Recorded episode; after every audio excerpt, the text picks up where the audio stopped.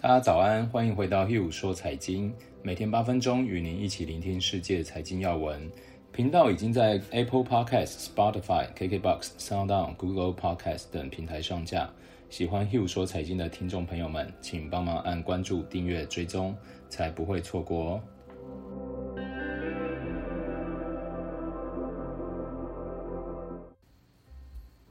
大家早安，我是 Hugh，今天是十一月二十号，礼拜二。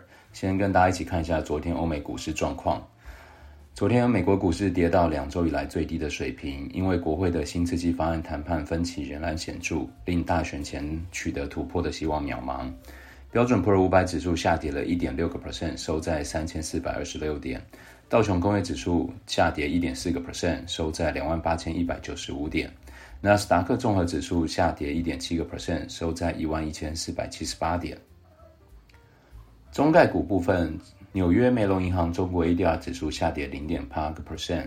那昨天比较特别有两档哦，一档是人人公司上涨了二十八个 percent，创下一个月以来最大涨幅，收在一年半以来的高点五点七五美元。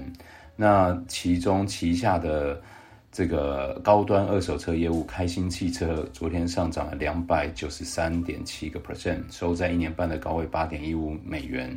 创下上市三年以来最大涨幅，一度上扬了五百四十七个 percent，成交量达到三个月日均量的一百一十八倍。本轮涨势是十月十三日启动以来累计涨幅高达了十四倍，这是非常非常惊人的涨幅哦。但是，呃，这样回推回推起来的话，它原本的价格可能是一两块的美元，其实就是已经是一个鸡蛋水饺股。这种股票通常我们不会建议。亲朋好友一起去买，因为背后会发生什么事情，其实你不会知道的。那随着天气现在转凉哦，全球新冠病毒病例已经超过了四千万例，而且我们看到的数据，疫情并没有减缓的迹象。在距离美国大选只剩两周之际，威斯康星州和其他战场州的病例大幅的上扬，可能会影响到川普竞选连任的希望。同时，我们看到数百万欧洲人更面临更严格的活动限制。伦敦、巴黎、维也纳也实施了更严格的防疫限制。爱尔兰的防疫措施严厉程度是属于欧洲的前列。那目前新冠累计确诊病例全球数据已经超过四千万，累计死亡病例超过一百一十万。那接下来我们跟大家一起看一下一些股市的要闻哦。呃，瑞银称中国国债将成为一个重要的避险资产。瑞银财富管理的美洲新兴市场首席投资官表示，鉴于相对于已开发市场债券值利率的实质上升，以及在近期抛售中表现出的防御性，中国债券正在成为一个重要的避险资产。同时，联储会副主席表示，美国经济从疫情冲击中的复苏将是漫长且充满不确定性的。需要货币和财政政策的持续支持。路透社表示，英国首席科学顾问称，在明年春季前不太可能得到有效的新冠疫苗。前联总会主席耶伦表示，美国需要为失业工人以及州和地方政府提供进一步的援助，以支持经济从疫情引发中的衰退里复苏。那接下来再跟大家一起分享两篇我整理的这个经济要闻哦。首先跟大家分享是这个疫情的消息，欧洲各国新增病例创纪录成长。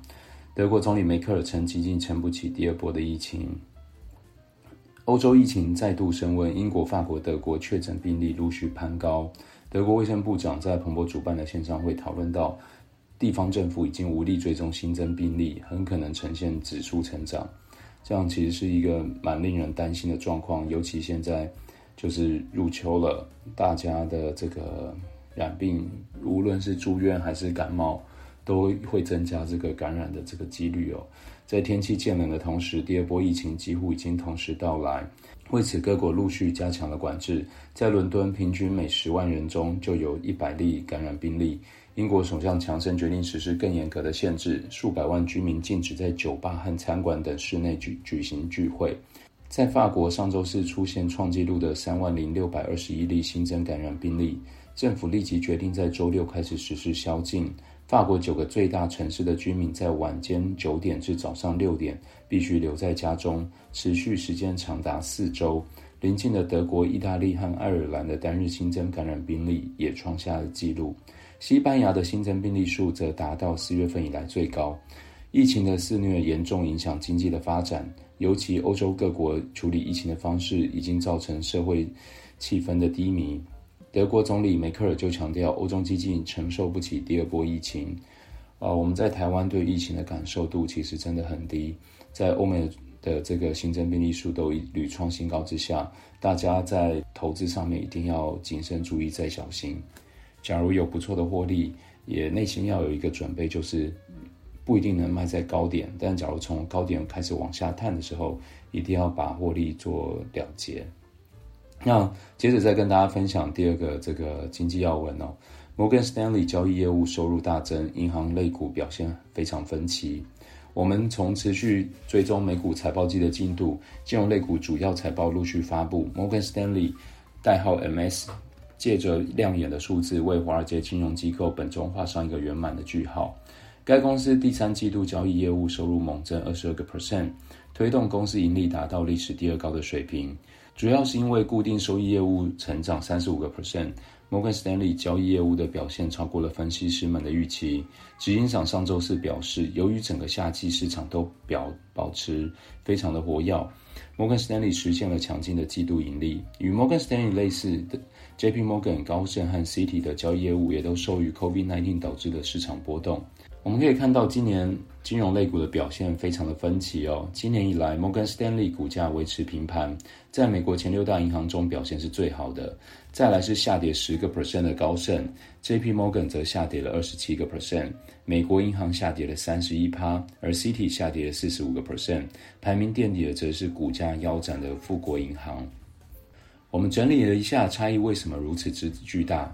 不只是因为固定收益的业务成长，今年摩根士丹利财富管理业务也占了重要的角色，收入成长七个 percent 至四十六点六亿美元，并且在二月份大动作以一百三十亿美元收购经纪商 E-Trade，在十月初以七十亿美元收购基金管理公司 Eaton Vance。